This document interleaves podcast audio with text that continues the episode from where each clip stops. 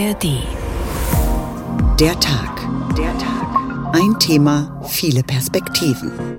Mit Ulrich Sonnenschein einen schönen guten Tag. Trauer hat viele Gesichter. Wo ist denn ein ganz kleiner Trost? Mancher weint hemmungslos, eine andere igelt sich ein. Wir weinen um den Verlust, den wir erleiden, den Menschen, der auf einmal fehlt. Jetzt ist aber endlich mal Zeit loszulassen. Dieses auch nicht mehr über den Verstorbenen reden, tut vielen auch ganz weh. Es hat sich was verändert, es gibt eine Perspektive. Die Toten bringen hier kein Unheil, vor allem wenn man ihnen gute Partys schmeißt. Es gibt ein Licht irgendwo und ähm, ich glaube, das ist was, was erleichternd ist für viele. Ein geliebter Mensch verstirbt. Wir werden verlassen, müssen uns von Lebensplänen, der Gesundheit oder einer Beziehung verabschieden. Wir alle erleben Verluste und trauern. Dabei ist der Umgang mit Trauer höchst individuell. In unserer Gesellschaft werden trauernde Menschen allerdings immer noch oft an den Rand gedrängt, fühlen sich allein und unverstanden. Dabei ist Trauer keine Krankheit und nicht therapiebedürftig, sondern eine ganz normale Reaktion auf eine tiefgreifende Veränderung im Leben. Was können wir tun, um gesund mit Trauer umzugehen? Welche Möglichkeiten gibt es, einen Abschied bewusst zu gestalten? Wann können wir lachen und welche Hilfe verspricht die künstliche Intelligenz? Darüber wollen wir jetzt reden und sind jederzeit nachzuhören in der ARD Audiothek. Trauer nicht das Problem, sondern die Lösung. So haben wir den Tag heute genannt und beginnen unsere Sendung mit einer meditativen Bewegung. Viele Menschen haben inzwischen das Pilgern für sich entdeckt, auf dem Weg nach Santiago de Compostela, und die meisten verbinden keine religiösen Motive damit. Auch bei der Trauerarbeit kann Pilgern helfen, erzählt Sandra Winzer. Den Boden unter den Füßen verlieren. So fühlt sich Trauer häufig an. Viele erstarren, es fällt schwer, neue Schritte zu gehen. Pilgern kann gerade dann eine wertvolle Erfahrung sein, sagt Martina Tarutis. Sie ist Trauerbegleiterin auf Pilgerreisen. Sich auf den Weg zu machen, in Bewegung zu kommen, sich sozusagen alles von der Seele zu laufen, das ist eigentlich so der Hintergrund einer Trauerreise. Buchstäblich einen neuen Weg gehen also den Boden unter den Füßen spüren. Judith Zaremba hat dafür Nureto gegründet, eine Agentur, die hilft, der Trauer davonzuwandern. Sie selbst hat ihre Mutter durch Krebs verloren. Sie hatte sich gewünscht, dass sie den Jakobsweg ganz gehen kann. Wir haben es dann zusammen bis nach Leon geschafft. Und das, ja, und dann ist meine Mutter im nächsten Jahr verstorben. Und daraufhin habe ich dann ein paar Monate nach dem Tod den Weg für uns gemeinsam beendet, um zu trauern. Ihr Herz sei gebrochen gewesen. Der Jakobsweg habe ihr geholfen, vorwärts zu kommen, äußerlich und innerlich. Weil man jeden Tag Schritt für Schritt sich da auf den Weg macht, nach Santiago, aber auch im Leben weiterzukommen. Und da gibt es dann gute Tage und es gibt nicht so gute Tage. Es gibt Sonne und es gibt Regen und der Rucksack hilft unheimlich. Den mochte ich anfangs gar nicht und der zwickte überall. Und aber man lernt, dass er dann doch zu einem gehört. Und zum Schluss wollte ich ihn gar nicht mehr abgeben. Auch Susanne Kranz hat das Pilgern als Therapie genutzt. Sie erkrankte an Lungenkrebs. Durch Pilgern und Ruhe lernte sie, ihre Krankheit anzunehmen. Man hat nicht mehr an die Kinder gedacht, nicht mehr an die Krankheit. Man war richtig losgelöst und frei. Und das hat mir eben sehr dabei geholfen. Dieses langsame Gehen vor allem. Man sieht jede Blume, die am Weg ist und jeder Käfer, der da vorne rumläuft. Das macht es, glaube ich, aus. Fünf Wochen lang ist sie gepilgert, gemeinsam mit ihrem Mann Günther. Beide sagen heute, der Jakobsweg habe ihre Beziehung grunderneuert. Sie wurde gestärkt, ja. Es war die Einsamkeit, die da war, obwohl wir ja zu zweit waren. Es war das gemeinsame Schweigen über lange Zeit teilweise beim Gehen, die körperliche Anstrengung. Trauerbegleiterin Martina Tarutis sagt, schon wenige Pilgertage können helfen, Schmerz loszulassen. Trauer braucht einfach Gemeinschaft. Wo andere vielleicht sagen, oh, jetzt fängt die schon wieder mit ihrer Geschichte an, ist es bei uns also, wenn er es hundertmal erzählt, was ihm passiert ist, ja, er darf sich das alles wirklich von der Seele reden und laufen. Und zwar Stück für Stück, Meter für Meter, ganz nach dem Motto, der Weg ist das Ziel. Sandra Winzer über das Pilgern als Trauerarbeit. Hier im Studio begrüße ich nun Iris Bar-Wiedermann. Sie ist Trainerin für gewaltfreie Kommunikation in Frankfurt und das trifft auch auf Trauernde zu. Frau Bar-Wiedermann, lassen Sie uns darüber sprechen, wie man mit Trauernden umgehen kann. Was ist die wichtigste Grundeinstellung? Ich glaube, am wichtigsten ist es, die Trauernden trauern zu lassen. Ganz oft ist das unangenehm, man weiß nicht, was man tun soll, man versucht eine Lösung zu finden, macht ganz viele Vorschläge, hat Ideen. Und ich glaube, es ist wichtig, Ruhe reinzubringen, den Platz zu geben für das, was da ist. Zuhören scheint ja immer einfach zu sein. Warum ist es das eben nicht? Ja, ganz oft überlegen wir beim Zuhören schon, was wir als nächstes sagen. Wir bereiten uns vor, wir wollen das Richtige machen. Wir haben auch da ganz viele Ideen. Und das macht es so schwierig, wirklich zuzuhören, weil wir abgelenkt sind von unseren eigenen Gedanken. Und wenn wir zuhören, dann sollten wir besser keine Ratschläge geben. Warum nicht?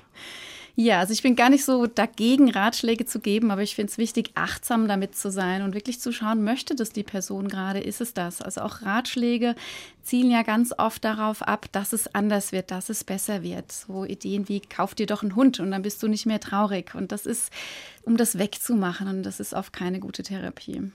Ja, aber was kann ich denn, wenn ich überhaupt Unterstützung leisten will, den Trauernden sagen? Ich glaube, es geht vielmehr ums Fragen, mal zu fragen, was, was brauchst du, was möchtest du und auch mal still miteinander zu sein. Man muss nicht immer was tun oder was reden oder was ändern. Welche Mittel haben wir, um die Trauer des Trauernden auszuhalten und zu verstehen, was derjenige in diesem Moment wirklich braucht? Wir können es ja nicht an uns selbst testen. ja, auch da immer wieder Fragen nachhören, ähm, auch zu schauen, was, was löst es denn in mir aus? Und ist es gerade mein Prozess oder ist es die andere Person? Also manchmal, am Beispiel vom Hund jetzt nochmal, möchte ich, dass der anderen Person ganz schnell gut geht, weil es mir dann auch wieder gut geht. Ne? Also vielleicht brauche ich dann nochmal jemand ganz anderen, mit dem ich drüber reden kann, wie es mir geht, dass vielleicht meiner Freundin, meinem Freund gerade nicht gut geht, weil die Person trauert. Und was kann ich tun, um mit der eigenen Trauer besser umzugehen, um nicht darunter zu leiden? Hm. Das Leiden ist ein spannender Aspekt. Also das Leiden kommt dann dazu, wenn viele Gedanken kommen. Also da finde ich es ganz wichtig zu beobachten, was ist die eigentliche Trauer, was ist mir wichtig und wann kommen Gedanken dazu. Also sobald ich Gedanken habe wie, ich bin schuld oder immer passiert mir das oder ich werde nie wieder jemand treffen, der mir das Leben so glücklich macht oder so schön macht. Das ist, wo das Leiden anfängt, wenn der Kopf anfängt, Kreise zu drehen. Trauer tritt ja in unterschiedlicher Intensität auf, also nicht nur, wenn geliebte Menschen sterben, sondern auch, wenn etwas zerbricht, sei es eine Beziehung oder eben nur eine Tasse. Müssen wir da in der Trauerarbeit differenzieren? Ich denke, die Intensität ist anders, wie Sie sagen. Ähm, wichtig ist in allen Fällen zu verstehen, ich trauere, weil mir etwas wichtig ist. Und auch wenn es die Tasse ist, bin ich ja nur dann traurig, wenn's eine, wenn die eine bestimmte Bedeutung hatte und mir bewusst zu werden, was für eine Bedeutung hat diese Tasse und dann darf ich auch bei einer Tasse traurig sein. In der Trauer erfahren wir immer auch etwas über uns selbst. Was aber passiert, wenn das, was wir da erfahren über uns selbst, uns nicht gefällt? Ja, also was wir da manchmal erfahren, ist vielleicht sowas wie Ärger oder Wut oder Neid oder ne, was dann aufkommt, so als Gefühl über oder unter der Trauer. Und auch da ist wichtig, da nicht stehen zu bleiben und sagen, ach, aber Wut mag ich gar nicht, mag ich nicht an mir, so mag ich nicht sein, sondern zu schauen, auch da, warum bin ich denn wütend oder warum, was ist es denn, was ich sehe? Weil all das hat nochmal einen Grund. All das, ich bin nur wütend, wenn mir etwas wichtig ist, sonst werde ich nicht wütend. Wir streben bewusst oder unbewusst, gezielt oder ungezielt, permanent nach Erfüllung unserer Bedürfnisse. Wird dieses Streben in der Trauerarbeit unterbrochen? Ich glaube nicht. Ich glaube, dass die Trauer genau das rausbringt, weil die Trauer eben genau das ans Tageslicht bringt, was mir wichtig ist, weil ich eben etwas verloren habe, was mir wichtig ist. Und ich möchte das haben und habe es im Moment nicht oder habe den Zugang nicht oder nicht die Strategien, die ich bisher hatte. Und das bringt genau das an die Oberfläche. Trauer ist natürlich und wichtig. Wir haben es eingangs gesagt, es ist keine Krankheit und auch nicht therapiebedürftig, kann aber tatsächlich in reines Leiden umkippen. Wie vermeidet man das? Das ist genau das mit den Gedanken. Ja? Also sobald ich merke, ich komme in eine Gedankenspirale und der Kopf hört nicht mehr aufzudrehen, das ist der Moment, wo es gut ist, mir Unterstützung und Hilfe zu holen. Und wie funktioniert diese Hilfe dann? Drüber reden, sich bewusst zu werden, was sind Gedanken und was ist die Trauer und die Trauer zuzulassen, auch die Angst vor der Trauer zu verlieren. Wie Sie sagen, Angst ist keine Krankheit. Das rein, also wir sagen, es gibt eine natürliche Trauer und die zuzulassen, aber diesen leidenden Teil kennenzulernen und abschalten zu lernen. Es gibt ja auch so etwas wie Sweet Pain, also schönen Schmerz, der in der Trauer dann etwas sehr Angenehmes auch auferstehen lässt. Ist das eine Strategie? Kann man das herstellen oder muss man hoffen, dass das passiert? man kann es nicht erzwingen, aber man kann es durchaus versuchen und das ist genau dieser Aspekt zu schauen, was ist mir wichtig, was habe ich verloren. Also ich kann in der Verzweiflung verharren, ich habe das verloren, ich kann das nicht mehr haben oder ich kann sagen, ich bin traurig, weil mir das so wichtig ist, weil mir die Verbindung so wichtig ist oder weil mir Freundschaft so wichtig ist ähm, oder Nähe. Und dann mit diesem Gefühl, mit diesem Bedürfnis, mit diesen Qualitäten in Verbindung sein. Und dann hat es, dann ist es trotzdem noch schmerzhaft, ähm, aber es hat ja was Süßes. Sie haben Sweet Pain gesagt, genau, dann hat es trotzdem auch was Schönes. Also es gibt auch diese schöne Trauer. Braucht es immer die Bereitschaft des Trauernden für die Empathie, diese Empathie auch anzunehmen und äh, mit der Reaktion, du weißt ja gar nicht, wovon du sprichst, jemanden wegzuschieben, dann kann man nichts machen, oder? Man kann da sein, man kann das akzeptieren. Ich glaube, wenn man dann böse wird und sagt, boah, du willst mich gar nicht haben, das ist, wo Konflikte entstehen. Aber wenn ich verstehe, das ist das Beste, was die Person gerade tun kann, dann kann ich in der Präsenz bleiben und einfach später wieder was anbieten. Trauer muss angenommen werden, sagt Iris Bawidermann, Trainerin für gewaltfreie Kommunikation. Ich danke Ihnen für den Besuch hier im Studio. Es gibt auch ein Angebot für Trauernde, das kein menschliches Gegenüber vorsieht, sondern von einer künstlichen Intelligenz gesteuert wird. Hier kann der Hinterbliebene mit einem verstorbenen, geliebten Menschen in den Dialog treten. Eine Art Internetbot generiert dann die Antworten. Mein Kollege Nils Dams in den USA hat sich so ein Angebot mal angeschaut. Hören wir mal, was das beinhaltet. Hi, Hi, I'm Niels. I'm es ist nicht immer einfach mit den Erinnerungen, sie verwischen so schnell. Ich bin mit James Flahhaus verabredet, bei ihm zu Hause. Oh, for James? Seine Frau macht auf. Auch Hund Zoe ist ganz aufgeregt. James Flowers dachte, wir machen das Gespräch per Videoschalte und saß schon vor seinem Rechner. Soweit ich mich erinnere, haben wir uns für ein persönliches Gespräch in El Charito verabredet, einem Vorort von San Francisco. Wir sitzen in seinem kleinen Büro und ich frage mich, ob sich ein persönliches Gespräch wirklich in einem Bot konservieren lässt. Ich bin skeptisch. Yeah, well, we're a small, plucky startup. Hereafter AI heißt Flaus Firma. Er und zwei Kollegen arbeiten in dem Startup, jeder an einem anderen Ort. Zum direkten Gespräch treffen sie sich eher selten. Bevor er die Firma gründete, arbeitete Flaus als Tech-Journalist. Als sein Vater damals an Lungenkrebs erkrankte und nur noch wenige Monate zu leben hatte, wollte er so viel wie möglich von ihm festhalten. His memories, his jokes, his way of saying things. Seine Witze, die Art, wie er was gesagt hat. Der erste Gedanke, jobbedingt naheliegend, ein Interview mit seinem Vater, das er mit einem Diktiergerät aufgenommen hat. Aber was macht man dann mit stundenlangen Audiofiles auf einer Festplatte? That's where thinking about how technology could help got into it. Da kam ihm der Gedanke mit den Sprachbots. Später gründete er Hereafter AI.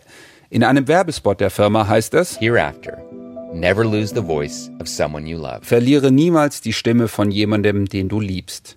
Hereafter heißt jenseits, also künstliche Intelligenz, um im Diesseits das festzuhalten, was irgendwann nur noch im Jenseits existiert. Wer die App nutzen möchte, lädt sie runter und meldet sich an. Das dauert wenige Minuten. Ein automatisches Sprachsystem stellt Fragen und zeichnet die Antworten der Kunden auf. Jeder hat Beziehungen, jeder hat eine Kindheit, jeder hat uh, Interessen, solche Dinge, die jeden betreffen. So wird das Interview strukturiert. Die App arbeitet einen Fragenkatalog ab, die kann ich, muss ich aber nicht alle beantworten. Es ist auch möglich, aus diversen Kategorien eigene Themen auszusuchen. Ich habe das mal ausprobiert. Ich will wissen, ob das was für mich und meine Eltern wäre. Okay, hier ist die App. Hello. Die gibt Anweisungen bisher nur auf Englisch. Okay, hit the recording button and share a story about a birthday. Drück den Aufnahmebutton und erzähl eine Geschichte über einen Geburtstag. Der 17. Geburtstag war mein absolut bester Geburtstag, denn da habe ich Tell a story that begins with this phrase. Okay, jetzt soll ich hier auch Phrasen einsprechen, sowas wie I'm looking forward to sharing my memories with you. Ich freue mich, meine Erinnerungen mit dir zu teilen oder Hallo. Hello. Aber ich komme mir ein bisschen komisch vor dabei, weil sich das total unnatürlich und unpersönlich anfühlt und ich mir eher dabei vorkomme, als würde ich für einen Test abgefragt. Die Antworten dürfen maximal zwei Minuten lang sein. Thanks for that. Wenn alle Fragen aufgezeichnet sind, werden sie von der künstlichen Intelligenz geordnet. Wer dann zum Beispiel seinem Mutter- oder Vaterbot eine Frage stellt, bekommt automatisch die passende Antwort zugespielt. In einem Firmenvideo klingt ein sogenanntes Gespräch am Ende so. Where did you grow up? Wo bist du aufgewachsen? Our house was at 999 Lee Avenue. Could you sing me a song? Kannst du mir was vorsingen? Sure. Die App kommentiert auch Aussagen und stellt scheinbar Fragen. Are you facing any big challenges in your life right now? Hast du gerade große Herausforderungen? Yeah. Sometimes you just need a little perspective.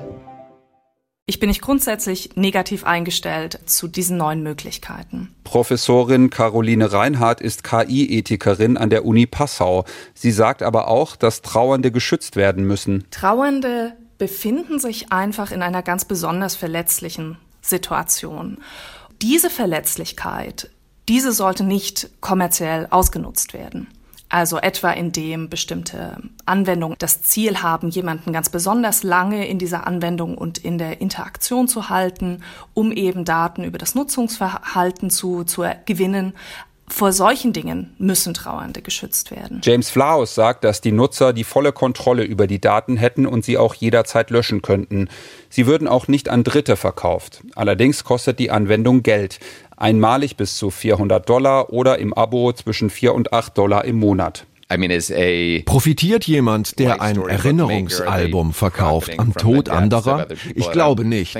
Sie und wir erstellen beide etwas, das hilft, sich an geliebte Menschen zu erinnern. Und noch was ist ihm wichtig. Je nach Gesprächsverlauf ordnet sein Bot zwar die Audioschnipsel selbstständig, aber er gibt nur das wieder, was auch vorher so aufgezeichnet wurde. Er generiert also keine eigenen Antworten. We don't want to create Frankenstein. Aber Flaus schließt auch nicht aus, dass das irgendwann kommen wird.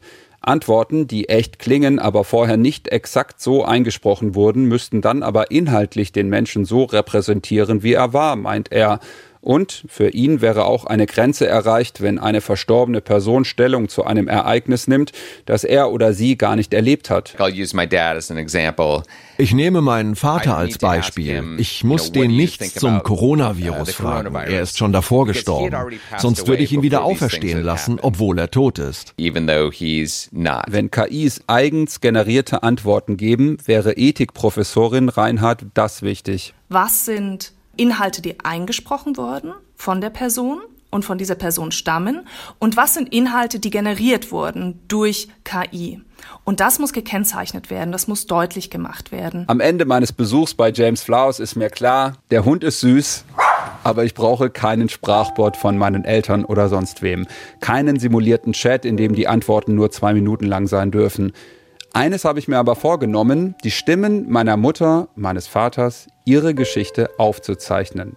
An einem Abend von mir aus mit Rotwein und die Familie erzählt, diskutiert, lacht, heult, tatsächlich miteinander. Und so wird das dann verewigt, ungeschnitten und ungeschönt. Das hat sich mein Kollege Nils Dams vorgenommen. Online verbunden bin ich nun mit Mechtel Schröter-Rupiper. Sie ist Familientrauerbegleiterin und hat unter anderem Hinterbliebene nach dem Germanwings Absturz begleitet. Guten Tag, Frau Schröter-Rupiper. Guten Tag. Guten Tag. Lassen Sie uns erstmal über das reden, was uns Nils Dams gerade vorgestellt hat, eine künstliche Intelligenz, die Trauernden dabei hilft, mit ihrer Trauer umzugehen, indem sie Gespräche mit Verstorbenen ermöglicht. Was halten Sie davon? Ähm, ich glaube, dass es nicht hilft, mit der Trauer umzugehen, sondern dass es eher so eine Trauer ähm, frisch hält, sag ich mal. Wie eine Wunde, die man vielleicht nicht zuheilen lässt. Diese Gefahr würde ich da drin sehen so Trauer ist so, wie wenn das Herz gebrochen ist und es soll auch wieder heilen, es wird eine Narbe geben, die später berührbar ist.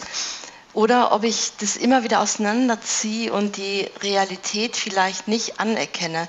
Viele Leute sagen, ich habe so ein Trauermodell, das Lebensweg und Trauermodell erstellt. Und viele Leute, die sagen, das Akzeptieren, das fällt so schwer. Und es gibt so Aufgaben wie begreifen und äh, die Vielfalt der Gefühle zu akzeptieren oder auch nicht akzeptieren, ja, alles dazwischen. Und ähm, ich muss mich der Veränderung anpassen und mein Leben weiterleben, ohne dass mir der Verlust dazwischen grätscht. Und ich glaube, dass das erschweren kann, dass ich akzeptiere, dass jemand nicht mehr da ist, dass ich die Stimme real nicht mehr höre und dass ich meinen Weg verändert weitergehen werde. Wie sehen Sie das, dass hier eine künstliche Intelligenz am Werk ist? Also, dass jemand Antworten gibt, der Gefühl nicht kennt, also der aus Synapsenschaltungen künstlicher Natur besteht? Ähm, ja, ich denke, das, es ist einfach nicht Realität. Es ist nicht der Mensch und damit ist es auch nicht menschlich. Es ist was Automatisches. Und das ist vielleicht einfach nur, dass einer Fantasie äh, vielleicht eine Stimme gegeben wird, aber eine Fantasie, die auch nicht real ist. Und ähm, ich denke einfach, dass es wirklich einen Wert haben kann, zu sagen, ich schaffe mir vorab Erinnerungen, aber ich lasse mich auch auf diesen Schmerz darauf ein, dass Dinge vergänglich sind. Und es gibt ja den Traum von diesem Jungbrunnen, dass man ewig lebt und dass man Dinge ewig erhält. Einer meiner Söhne hat mal gesagt, wenn wir unseren Hund klonen lassen könnten, würdest du es machen? Und ich habe gesagt, ach, eigentlich nicht, weil es ist doch dennoch ein anderer Hund. Auch eineige Zwillinge sind unterschiedlich. Und ich glaube, dass man sich ganz viel vormacht und dass wir genauso wie wir zu allen Jahreszeiten jedes Obst kaufen können, dass wir einfach immer und immer jemanden noch da haben wollen. Und ich kann meine Mutter immer noch anrufen und ansprechen und ich kann einfach so tun, als ob. Und Jetzt ist leider die Leitung weggebrochen. Ich kann sie nicht mehr hören. Äh, ich fürchte, dass äh, wir eine technische Panne haben. Äh, ich weiß nicht, wie wir jetzt weitermachen wollen. Vielleicht, vielleicht können wir einfach umschalten und sprechen mit Hanna Labita. Hanna Labita? Hallo, hören Sie mich? Ja, ich höre Sie gut. Ja, hallo. Wir haben heute eine technisch aufwendige Sendung. Also, dann gehen wir jetzt dazu über, uns mit Trauerreden auseinanderzusetzen. Hanna Labita ist freie Rednerin und sie engagiert sich in der Trauerbegleitung und Bewältigung und schreibt Trauerreden. Wie kann eine Trauerrede, Frau Labita, bei der Trauerbewältigung helfen? Ja, die Trauerrede besteht aus zwei wichtigen Elementen, dem Angehörigengespräch und die Rede selber. Und das Angehörigengespräch ist für mich persönlich als freie Rednerin eigentlich der wichtigste Aspekt. Für die Angehörigen natürlich nicht. Aber ähm, Reden bedeutet Heilung. Und es unterstützt den Prozess des Realisierens und wenn man die Gefühle in Worte fasst. Und genau das ist, wenn ich mein Angehörigengespräch durchführe. Die Angehörigen erinnern sich und merken, die emotionale Nähe bleibt. Und über das Erinnern und das Sprechen trägt der Trauernde quasi seine Trauer bereits äh, nach außen und frisst sie nicht rein. Ja. Und ein riesiger Teil der Trauer ist, die eigene Geschichte anzunehmen. Auch zum Beispiel ungelöste Konflikte. Das ist auch ganz oft der Fall. Und die Angehörigen werden sich bewusst, was ist denn meine Geschichte mit dem verstorbenen Menschen? Der zweite Aspekt ist die Rede selber. Und da werfe ich jetzt mal drei Punkte quasi ins Gespräch. Das nennt sich Ehren, Dankbarsein und Rückblick. Also ich ehre in der Rede. Ich schaue, dass es ein Moment der Dankbarkeit ist und natürlich ist es ein Rückblick und es ist ein Moment des Innehaltens. Und es fasst einfach das Leben des Verstorbenen wirklich auf eine ganz liebevolle Weise zusammen, aber auch authentisch und echt. Und genau das ist tröstlich und hilft bei der Trauerbewältigung. Die Angehörigen sagen ganz oft nach der Trauerfeier, oh, das war so schön. Die Rede ist ein Abschied. Sie brauchen für so eine Rede natürlich Informationen, weil Sie kennen ja den Verstorbenen in der Regel selbst nicht. Wie ist der Anteil der Informationen, die Sie bekommen, zu dem Teil, den Sie aus sich selbst heraus generieren? Also im Angehörigengespräch versuche ich ganz, ganz viel vom Verstorbenen mitzubekommen. Und zwar nicht nur die Lebensstationen, die sind wichtig, aber nicht essentiell, sondern das Kernstück sind, ähm, ist der Charakter. Wie war der Verstorbene als Mensch? Also Leidenschaften, Rolle, Typ, was war ihm wichtig? Und ich frage solche Sachen wie, worüber hat er gelacht? Wie kommt er vom Alltagsstress, wie kam er vom Alltagsstress runter? Und bei was, wo ich gehe jetzt bei einer männlichen Person einfach mal aus, wurde er unvernünftig zum Beispiel? Also ich frage Details, Details, Details. Denn die Lebensstationen weiß jeder von den Angehörigen, aber die Details eben nicht. Ähm, und ich fange dann an zu schreiben und versuche dann, also meine Aufgabe ist es zu übersetzen. Wenn mir jetzt erzählt wurde, ach, die Mama hat immer so gerne gekocht, immer für die ganze Familie, übersetze ich das in Fürsorglichkeit. Also die Mama war fürsorglich. Und für mich gilt, jeder Satz, den ich nur auf dieser Trauerfeier sagen kann, ist ein guter Satz. Das heißt, ähm, weil das so detailliert um die verstorbene Person ist. Und ich erzähle vom Menschen, so authentisch wie er war, auch mit Ecken und Kanten. Das ist auch ganz wichtig, auf eine sehr liebevolle Art und Weise. Manchmal auch nur so, dass es wirklich die engsten Angehörigen nur verstehen. Und ähm, was anderes ist, wenn zum Beispiel sowas wie, also zum Beispiel Verstorbene hat ein Suchtproblem. Das ist ja dann wie so ein Elefant im Raum bei der Trauerfeier. Und wenn ich jetzt nur gute Sachen sagen würde und dieses Problem so gar nicht ansprechen würde, würde sich jeder denken, oh, das ist ja gar nicht so wahr und das war nicht so.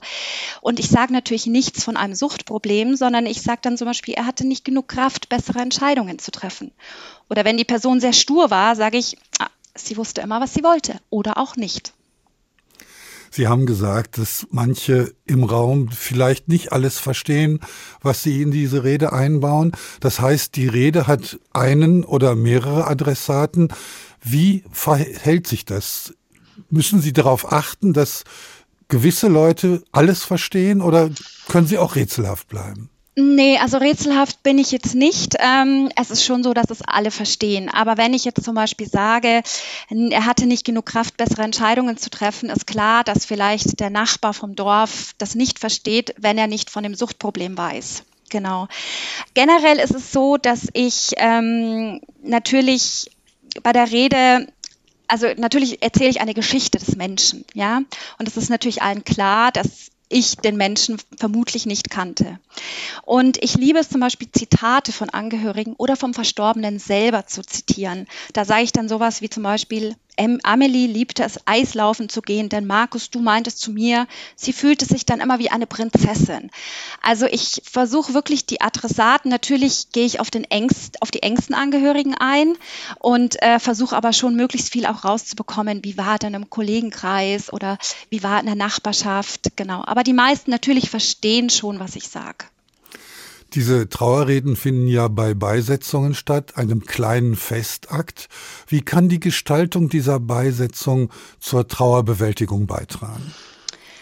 Also die Gestaltung der Beisetzung ist in meinen Augen sehr wichtig für einen gesunden Trauerprozess. Denn die Menschen müssen sich mit der eigenen Trauer beschäftigen. Sie müssen die Gefühle zulassen. Und Sie kennen sicher auch den Satz, Indianer kennt keinen Schmerz. Oder was man oft auf Beerdigungen mitbekommt, er ist ja so tapfer. Aber da wird einem die Möglichkeit zum Trauern einfach schlichtweg genommen. Es wäre tapfer sein was Gutes, aber es geht ums Zulassen der Trauer. Also es ist als ein aktiver Prozess. Der Schmerz hat quasi seine, seine Aufgabe.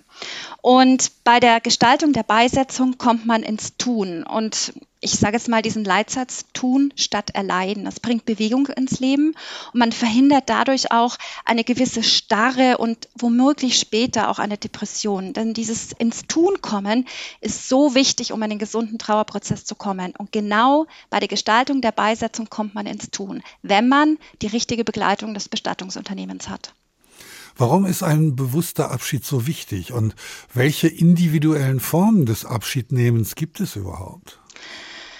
Ähm, also ein bewusster Abschied ist deswegen wichtig, ähm, weil die Zeit zwischen dem Tod und der Beisetzung ist, wenn man jetzt eine eine Erdbestattung macht, hat man nur ein paar Tage Zeit. Und in dieser Zeit ist es so, dass die Angehörigen diese Tage voller Termine haben. Es ist kaum Platz für Trauer. Der Trauernde winkt eigentlich nur noch willenlos alles, nickt alles durch und ist völlig überfordert. Und es gibt auch Bestattungsunternehmen, die so ein rundum sorglos Paket quasi anbieten.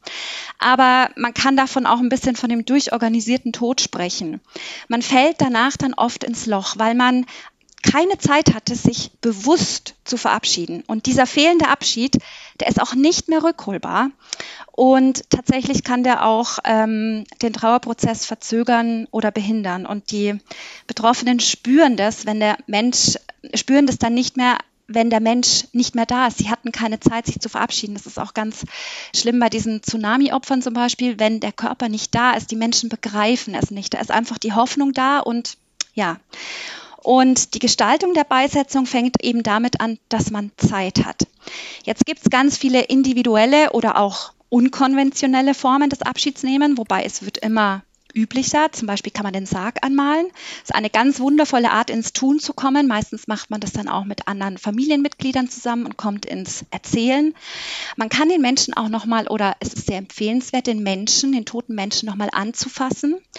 Ähm, auf manche mag das vielleicht befremdlich wirken, aber manche sagen, ich möchte den Menschen so in Erinnerung behalten, wie er war. Aber das Gehirn von uns kann das leider nicht verbinden, dass der Mensch dann nicht mehr da ist. Wenn ich aber den Menschen nochmal tot anfassen kann, nochmal streicheln kann, mich verabschieden kann, kann ich quasi die Hülle loslassen. Aber es ist natürlich immer auf freiwilliger Basis.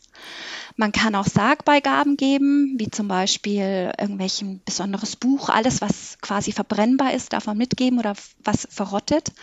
Man kann einen letzten Brief schreiben. Ist ganz wichtig, wenn man irgendwie noch offene Sachen mit dem Verstorbenen offen hat. Man kann auch Erinnerungen selber schaffen. Das ist vor allem, wenn Kinder sterben, kann man noch Hand-Fußabdrücke von dem verstorbenen Kind machen. Man kann auch, und das mag auf manche vielleicht pietätlos klingen, aber man kann auch Fotos von dem Verstorbenen machen. Ich habe das zum Beispiel von meiner Oma gemacht.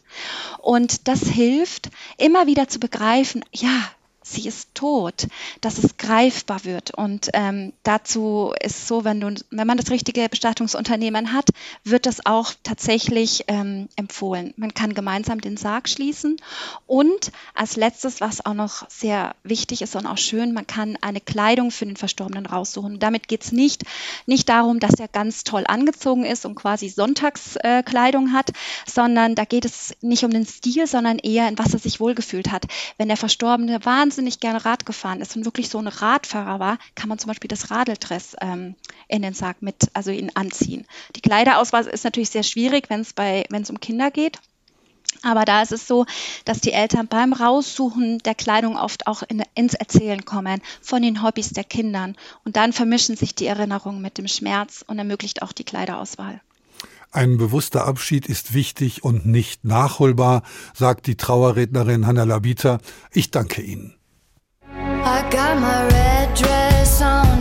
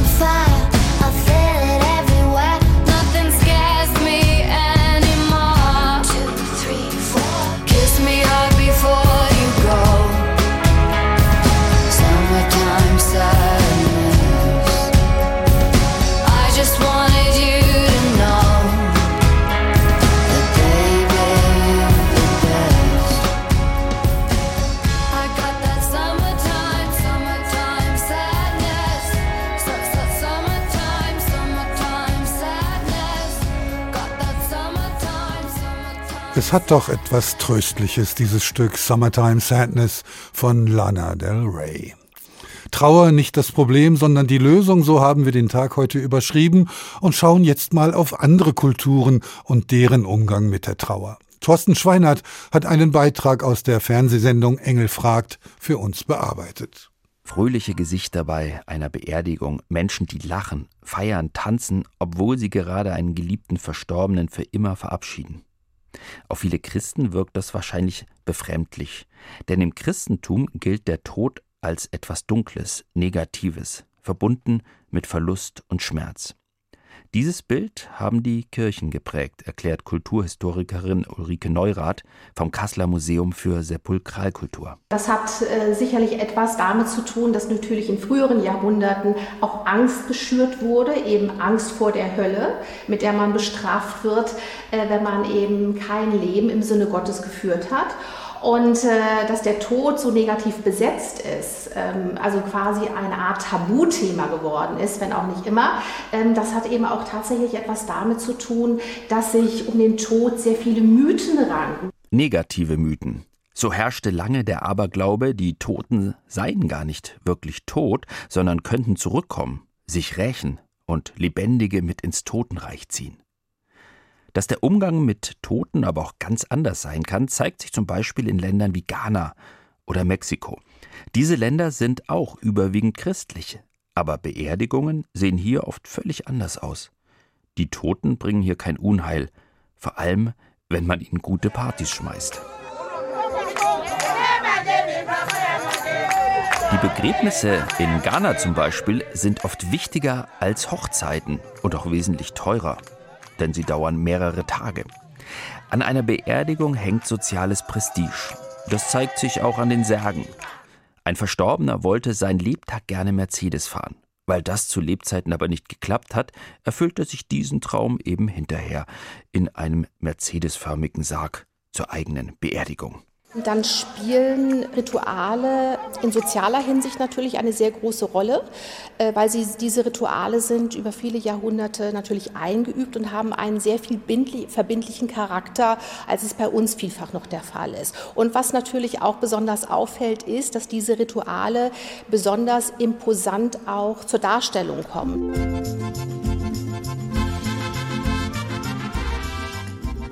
Wie auch beim mexikanischen Tag der Toten. Immer an Allerheiligen, so glaubt man, kehrten die Toten nochmal zurück. Ihnen zu Ehren werden große Altäre gebaut und mit Blumen, Essen und Getränken beladen. Man verkleidet sich als Untote, um sich den Toten näher zu fühlen. Im Kreise der Familie, ob lebendig oder tot, wird dann auf dem Friedhof gefeiert. Hinter unserem Umgang mit Trauer steckt nicht nur ein anderes Verständnis von Gemeinschaft, sondern auch eine andere Vorstellung vom Leben nach dem Tod.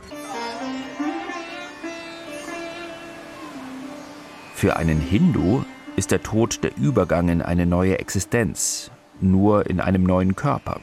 Es ist also nichts Negatives, Bevor der Körper verbrannt und in einem heiligen Gewässer versenkt wird, können die Angehörigen mehrere Tage Abschied nehmen. Sie grämen sich auch nicht, vielleicht sieht man sich dann halt im nächsten Leben wieder. Philipp Engel war das mit einem Beitrag zu der Frage, wie andere Kulturen mit Trauer umgehen. Online verbunden bin ich nun mit Harald Alexander Korb. Er ist Grundschullehrer, Trainer für Achtsamkeit und Lach-Yoga und er arbeitet als Sterbebegleiter in einem Hospiz, wo er auch immer wieder mit den Hinterbliebenen zu tun hat und diese zu Beerdigungen begleitet. Guten Tag, Herr Korb. Ja, schönen guten Abend. Sie haben sich mit dem Thema Humor und Trauer beschäftigt und darüber auch ein Buch geschrieben mit dem erstmal provokativ klingenden Titel Am Ende ist nicht Schluss mit lustig, Humor angesichts von Sterben und Tod Fragezeichen. Wie geht es zusammen? Naja, lustig äh, kann viele Dinge bedeuten. Das kann der sanfte Humor sein, das Miteinander lächeln, aber auch das sehr intensive, lustvolle Lachen ähm, über einen Witz, schwarzen Humor und dieses Lustigsein, das begleitet uns bis zum letzten Atemzug. Und gerade im Hospiz wird sehr viel gelacht. Warum? Weil ähm, die Menschen sehr eng miteinander verbunden sind angesichts des Sterbens und des Todes und das Lachen, das gemeinsame Lachen einfach Hoffnung, Gemeinschaft, Leidenschaft und Freude bedeutet eben ein Gefühl, eine Emotion, die genauso dazugehören wie die Trauer und der Schmerz. Sie leiten Ihr Buch mit einem Satz des von mir hochgeschätzten Autors George Bernard Shaw ein. Das Leben hört nicht auf, lustig zu sein, wenn Menschen sterben. Ebenso bleibt es ernst, wenn Menschen lachen. Das ist ein sehr schöner Rahmen, nur wie kriegt man das hin, ernst und lustig zugleich zu sein? Ja, das erlebt man eben in einem Hospiz, wo bis zum letzten Moment gelacht werden kann. Da ist die Situation sicherlich ernst, aber das heißt nicht, dass auch etwas Spielerisches entstehen kann. Zum Beispiel beim, beim Essen, wenn es einem schmeckt, wenn man eine schöne Begegnung hat, wenn natürlich die Schmerzen gestillt sind, wenn gewisse Grundbedürfnisse äh, ja, ähm, gestillt worden sind, dass dann die Freude immer wieder Einzug behält. Das heißt, da ist der, die Situation ernst, aber das Lachen dabei und umgekehrt, wenn man lacht, weiß man doch, naja, die Situation ist dann auch immer wieder ernst und so wechselt sich dann das ab. Das ist wie so ein, ein, ein, eine Welle, die kommt und geht und auch Trauer ist ja ein, ein Vorgang wie in einer Welle und so sind auch Lachen und Humor Dinge, die kommen und auch wieder gehen. Sie schreiben in Ihrem Buch, dass es Ihnen geholfen hat, mit dem Sterben der eigenen Mutter klarzukommen, indem Sie sich vergegenwärtigt haben, dass auch andere Menschen sterben. Das klingt erstmal banal, ist es aber gar nicht, oder? Ja, das war so vor etwa 20 Jahren, als meine Mutter schwer erkrankt ist und ich merkte, ich bin ja sehr fixiert auf, auf die Eltern und ähm, da ging ich in ein Hospiz und sagte, ich brauche Hilfe. Wie gehe ich um, wenn ich meine Mutter im Sterben begleiten möchte? Und die sagten, ja, wir können Ihnen da helfen, Sie können auch gleich da bleiben und mitarbeiten. Und das habe ich dann getan und ich stellte fest, wenn man eben mehrere Menschen erlebt und erlebt, dass wir alle sterben, so banal wie es klingt, aber das zu erleben und Menschen dabei zu helfen äh, in der Begleitung, dass dann diese persönliche Bindung zu Menschen äh, die wir alle haben, anders wird. Wir merken eben, Sterben gehört zum Alltag dazu und das kann sehr tröstend sein. Der Humor ist der Leibdiener des Kummers, sagt der irische Autor Flann O'Brien. Tatsächlich kann das helfen. Wann aber bleibt einem das Lachen im Hals stecken? Das ist bei jedem ganz unterschiedlich. Das kommt darauf an, wie das Humorpotenzial sich so entwickelt hat. Und je nach Generation, je nach Alter, je nach Kultur und so weiter spielt das eine große Rolle. Ähm, es gibt zum Beispiel diesen Darwin Award. Das sind Preise für Menschen, die auf besonders absurde Weise ums Leben gekommen sind. Die bekommen dann ersten Preis, zum Beispiel, wenn man sich von einer Selbstschussanlage zur Sicherheit des eigenen Hauses selbst erschießen lässt, bekommt man den ersten Preis. Da bleibt einem dann das irgendwie das Lachen schon im Halse stecken. Aber es kann eben auch sehr was Entlastendes haben, eben dieses Tabu, über sowas nicht lachen zu dürfen, für einen Moment zu überwinden. Aber das hängt jeweils von der einzelnen Person und auch von der Gemeinschaft ab. Kommen wir mal zu der Praxis. Lach-Yoga, das ist ja am Ende nicht mehr als eine konzentrierte Atemübung. Da werden ja keine Witze erzählt. Was machen Sie da konkret? Also zunächst dieses gemeinsame Lachen, das hat etwas sehr Tröstliches und das kann aber auch ein Lächeln sein ähm, und man merkt, man ist nicht allein und das gemeinsame Lachen, das dann schon sehr lustvoll sein kann, was übrigens auch am Grab geschehen kann. Ne? Also Menschen in einer Lach-Yoga-Gruppe sterben ja auch und haben dann häufiger in ihrem Testament äh, bestimmt, dass man doch am Grab eine Lach-Yoga-Übung machen kann, wo dann die Lach-Yoga-Gruppe gemeinsam lacht, Lachübungen macht. Man sollte das allerdings bei der Friedhofsleitung anmelden, denn nicht alle sind davon begeistert. Aber wenn man dann so ähm, das angekündigt hat, das geht dann schon. Aber das Lach-Yoga tröstet ungemein, weil man gemeinsam in eine Freude kommen kann. Was aber passiert, wenn der Trauernde sein eigenes Lachen als absurd wahrnimmt? Wird dann die Situation nicht noch schlimmer? Ja, das kommt darauf an, was man jetzt so unter absurd versteht. Aber wenn man erstmal ähm, sich über etwas amüsiert und deshalb ganz in den Moment reinkommt, also raus aus dem Gedankenkarussell, das ist ja so ganz wichtig bei Lachen und Humor angesichts des Sterbens und des Todes, dass man für einen Moment das vergisst, was einem so schwer auf dem Herzen liegt, sich also befreit davon. Und wenn es nur für einige Momente sind und das noch mit anderen Menschen gemeinsam, dann kann das schon absurd sein. Aber ich glaube, dass die Erfahrung und diese Freude in dem Moment Moment, die zählt dann mehr als das Absurde. Wie intensiv müssen denn so positive Gefühle sein, um es mit dem sehr starken Gefühl der Trauer aufnehmen zu können? Ja, ich weiß nicht, ob aufnehmen so der richtige Begriff ist. Ich würde es eher in Phasen sehen, dass es eben äh, eine große Trauer und Traurigkeit geben kann und dann wieder sehr lichte und leichte Momente und die eigentlich nicht gegeneinander stehen, sondern im Gegenteil eigentlich miteinander diese Wellenbewegung, von der ich schon sprach, sich ergänzen können und wir in dieser Hoffnung auch sehen, ja, wir können lachen, es gibt schöne Momente und ich weiß, es wird auch sehr traurig wieder werden, aber ich kann auch darauf bauen, dass es wieder freudvoll und das einem Menschen auch ähm, ja in der Begleitung äh, ja zu zeigen, guck mal, ich bin bei dir und ähm, wir können auch gemeinsam äh, etwas Schönes, gemeinsames, freudvolles erleben. Und dann trauern wir und weinen wir auch zusammen. Wenn wir zusammen weinen können, können wir auch zusammen lachen und umgekehrt. Es geht um Gefühle, die in Fluss kommen. Humores kommt von dem Begriff Humor, das heißt flüssig und deshalb bedeutet Humor auch etwas in Fluss zu bringen, dort wo etwas gestaut ist. Sie schreiben in Ihrem Buch, dass Humor als Widersacher der Angst auf spielerische Weise Distanz schafft und die Kraft für das Loslassen stärkt. Betrifft das Sterbende wie Angehörige gleichermaßen? Also ich würde sagen, das betrifft uns alle. Immer dort, wo wir einen Verlust erleben, ähm, entsteht ein Gefühl von Trauer. Natürlich, wenn wir einen geliebten Menschen verlieren, ist dieses Gefühl von Trauer stärker. Aber ähm, dieses Loslassen, diese Distanz ist ein ganz wichtiger Vorgang, dass wir ähm, nicht ganz dicht auf dieser Situation draufsitzen, sondern durchatmen können, einen neuen Raum erleben eben Distanz und sehen, die Welt hat noch viele andere Aspekte, die wir in diesem Moment nicht sehen können. Es sind Menschen um uns herum, wir können mit anderen Menschen reden, Kontakt aufnehmen und all das sieht man ja oft nicht, wenn man distanzlos ganz in einer Trauer gefangen bleibt. Das Leben ist immer gleichzeitig ernst und lustig, man muss es nur annehmen, sagt der Achtsamkeitscoach Harald Alexander Korb. Ich danke Ihnen. Never felt alone till the late night. Never knew she was my home till the tears dried. Working on the karma, but it takes time. Innocence and sadness was a fine line. Better savor every moment as it flies by. Every minute, boy, better live it, boy. Maybe someday you'll be happy for me, oh, I. Every minute, boy, rhythm, joy. The reason I stay, well, I need you today. Baby, I would bleed in your name. I'm trying to be who you need me to be. I would've waited for you all night to talk for a minute. I sing into the cold, dark night till you listen. People spend their life heads down, souls hidden. I'm trying to be who you need me to be. Well,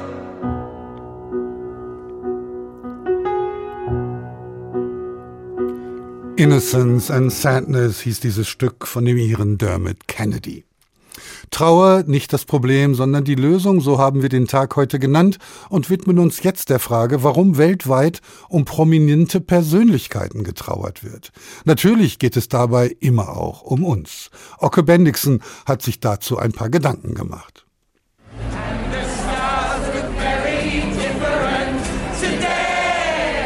Menschen versammeln sich und singen aus voller Kehle, drängeln sich, Kerzen in der Hand, wollen nicht alleine sein am Abend des 10. Januar 2016, dem Tag, an dem bekannt wird, dass David Bowie gestorben ist. Schauplatz London, Brixton, vor seinem Elternhaus.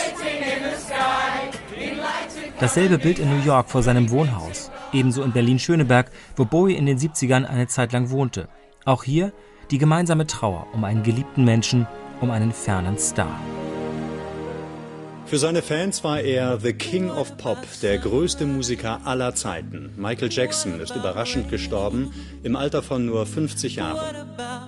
Michael Jackson stirbt. Die Trauer ebenso weltweit riesig. Die ungeahnte Meldung erschüttert viele. Kaum etwas widerspricht dem Leben so wie ein junger Toter.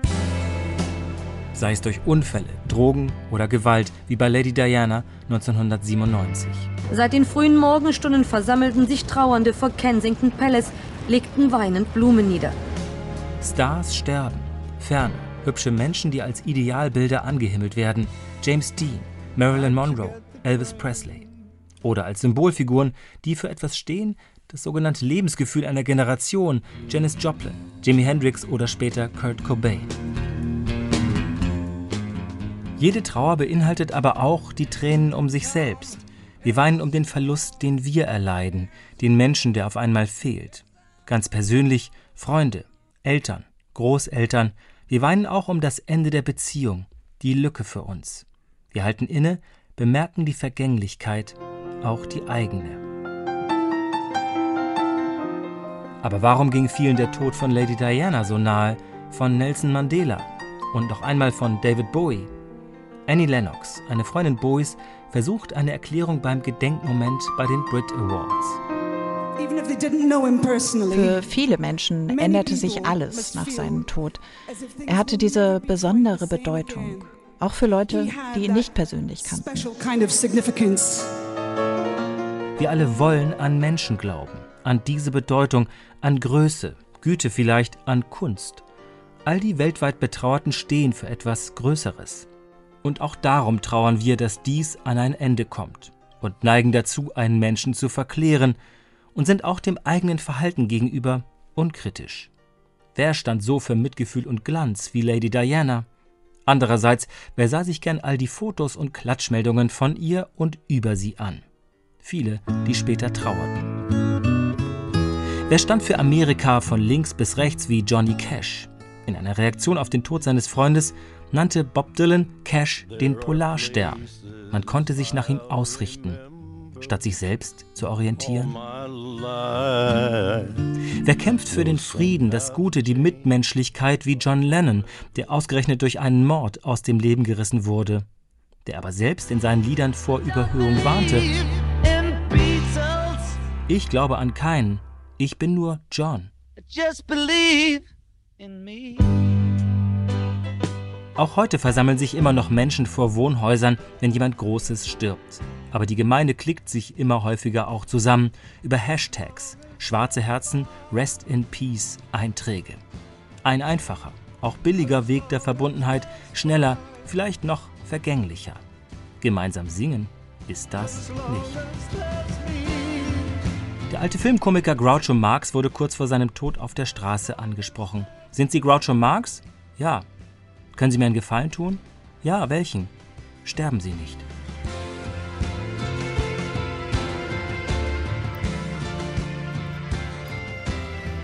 Sterben Sie nicht, das ist ein frommer Wunsch. Ocke Bandixen war das zu der Frage Trauer um prominente Personen. Weiterhin hier im Studio ist Iris Bawidermann. Die ist Trainerin für gewaltfreie Kommunikation in Frankfurt. Frau Bawidermann, prominente Tote sind uns plötzlich näher, als sie noch im Leben waren. Wie kommt das? Ja, wir projizieren ganz viel auf Prominente. Wir sehen da was, was, was die vielleicht haben, was wir nicht haben. Und mit deren Tod ist es dann, als ob ein Stück von uns stirbt. Und manchmal ist einem gar nicht so bewusst, dass man was projiziert und im anderen Menschen sieht. Und ja, dann fehlt mir ein Stück, dass ich es wieder selbst aufbauen muss oder woanders finden muss. Diese Trauer, würde ich jetzt mal mutmaßen, ist genussvoll, weil man sich tatsächlich auch verbunden fühlt im Abschied von dieser Person. Ja, also ich glaube, das, das hört sich bizarr an, dass Trauer auch genussvoll sein kann. Aber ja, es ist einfach, weil es man ist sich das nicht immer bewusst. Ja, manchmal spürt man nur den Schmerz, solange man nicht weiß, worum man trauert. Aber wenn ich dann weiß, ah, mit dieser Person habe ich vielleicht Lebendigkeit verbunden, ähm, dann ist es, wenn es wieder genussvoll werden kann. In einem Familiensystem ist das grundsätzlich anders. Da kann man Trauer wahrscheinlich nur sehr selten genießen. Wie kann man helfen, wenn in so einer Familie getrauert wird? Ich finde den Begriff Trauerfeier ganz schön. Also wenn man so dieses Feiern und das Trauern verbinden kann, gerade auch in der Familie, wenn man sich auch erlaubt, über Dinge zu lachen, die, die einem einfallen. Ähm, wenn auch, ne, wenn eben das Lachen, die Freude erlaubt ist, wenn man Dinge macht, die man gemeinsam gerne gemacht hat ähm, Geschichten erzählt, vielleicht auch über manche Dinge erleichtert ist, wenn man sagt, oh, das kann ich jetzt endlich mal machen. Also wenn es erlaubt ist, das, das zu sagen und auch ein bisschen Leichtigkeit da reinbringen darf. Wir haben es vorhin gehört, Sie haben es auch angedeutet, es ist sehr wichtig, individuelle Bedürfnisse zu respektieren, wenn man mit Trauernden umgeht. Wie kann man trotzdem Gemeinsamkeit herstellen? Also eine sehr schöne ähm, Möglichkeit, die, die ich gesehen habe und viel erlebt habe, ist zum Beispiel gemeinsam ein Erinnerungsbuch zu stellen, erstellen. Also dass alle, die da sind, ihre ganz eigenen Erinnerungen, Anekdoten, Bilder, Fotos mitbringen und man was Gemeinsames erstellt und so nochmal jeder, also man hat dann was Gemeinsames und trotzdem kann jede Person ihr eigenes ähm, so mit einbringen und den eigenen Weg gehen, der zu diesem Buchbeitrag führt. Ist das auch ein Weg, um einfach miteinander ins Gespräch zu kommen? Ja, um nochmal eben auch Geschichten zu erzählen, sich zu erinnern ähm, und zu trauern und zu feiern, beides zusammenzubringen. Welche Rolle spielt kreative Arbeit beispielsweise in der Bewältigung der Trauer? Wir haben vorhin gehört, dass der Sarg bemalt wird. Also das sind ja wirkliche Aktionen, künstlerische Aktionen. Mhm. Ja, es ist eine andere Form des Ausdrucks. Ne? Das Reden ist eine Art, das Geschichten erzählen, aber auch das Malen, das Singen. Ähm, vielleicht mag man auch was backen, also was auch immer Kreatives oder was bauen. Das, das gibt nochmal andere Ausdrucksformen, um das, dem System zu helfen, das zu verarbeiten, was da passiert ist. Wie wichtig sind Gruppenangebote, dass Menschen nicht alleingelassen werden? Ich glaube, dass es sehr, sehr wichtig ist. Also ganz alleine mit der Trauer zu sein, ist, glaube ich, das Schlimmste, was es gibt. Auch wenn viele Menschen alleine sein möchten in bestimmten Phasen in der Trauer und man das denen auch zugestehen soll, ähm, ist es, glaube ich, wichtig zu wissen, dass jemand da ist, dass ich wohin gehen kann oder könnte, wenn ich möchte. Und wie sehen Sie Ihre Rolle dabei? Sind Sie da eher zurückhaltend oder trauen Sie sich auch richtig einzugreifen? Ich sehe meine Rolle in der Begleitung der Person zu helfen, rauszufinden, was für sie gerade am besten ist, was sie braucht, was ihre Bedürfnisse am meisten erfüllt, versuche Möglichkeiten aufzuzeigen und dann aber wirklich die Person eine Entscheidung treffen zu lassen, die in diesem Moment zu ihr am besten passt. Iris Bawidermann, Trainerin für gewaltfreie Kommunikation, vielen Dank für Ihren Besuch hier bei uns im Studio. Und damit sind wir schon fast wieder am Ende unserer Sendung angekommen. Bleibt nur noch der Hinweis auf einen Podcast, der zu unserem Thema passt. Wenn sich das Leben mit einem Schlag verändert, weil ein geliebter Mensch stirbt, ist das hart genug. Wenn dieser Mensch nicht krank war, sondern ermordet wurde, ist das unvorstellbar grausam. Katrin Bieber hat es erlebt. Heute hilft sie trauernden Menschen mit Seelensport, einem speziellen Bewegungsprogramm. Sie erzählt ihre Geschichte und erklärt, wie man einen guten Umgang mit der Trauer finden kann, in dem Podcast SWR1 Leute. Zu finden in der ARD Audiothek und da sind wir natürlich auch. Ich bedanke mich fürs Zuhören. In dieser Woche waren dabei Stefan Bücheler, Juliane Ort, Hajid Shaharuna Oelker und Christina Sianidis. Mein Name ist Ulrich Sonnenschein und morgen ist wieder ein neuer Tag. Der Tag. Der Tag. Ein Thema, viele Perspektiven.